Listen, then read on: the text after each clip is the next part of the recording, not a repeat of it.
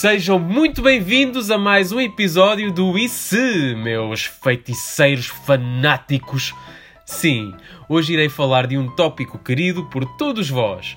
O tema de hoje é. Harry Potter!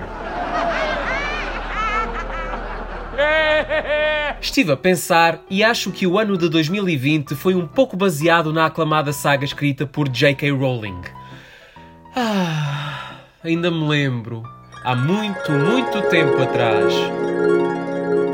O meu quarto era alugado, pois as rendas do mercado imobiliário eram tão caras que só tive dinheiro para uma pequena arrumação debaixo de umas escadas que davam para o primeiro andar.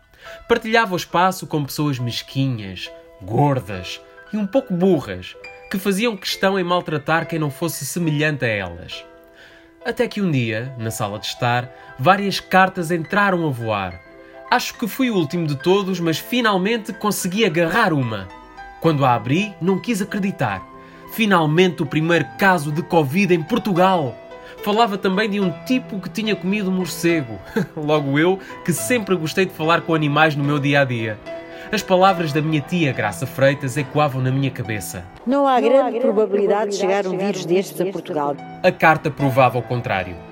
Pouco tempo depois encontrava-me a correr na plataforma 9 e 3 quartos com um carrinho cheio de material necessário para a nova etapa. Máscaras, álcool gel e muito, muito papel higiênico.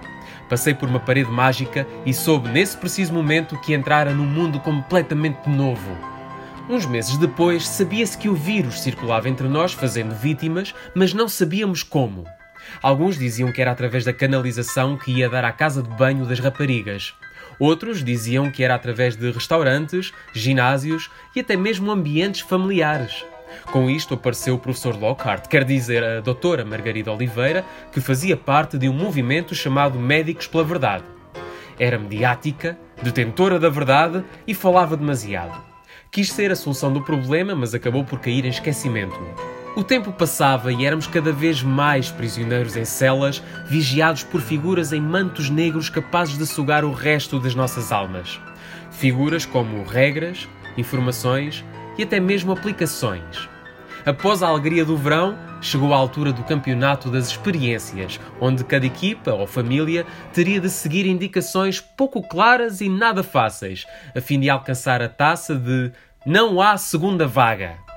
Jogámos bem, mas o inimigo acabou por vencer, voltando ainda mais forte que antes.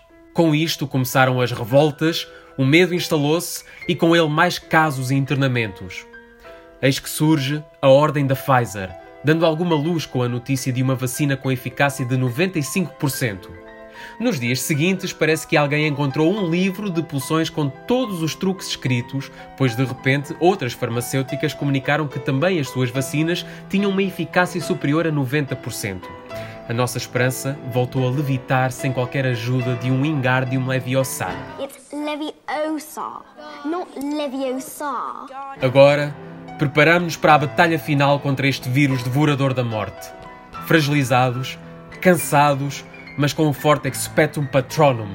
Só assim poderemos vencer a batalha que se avizinha.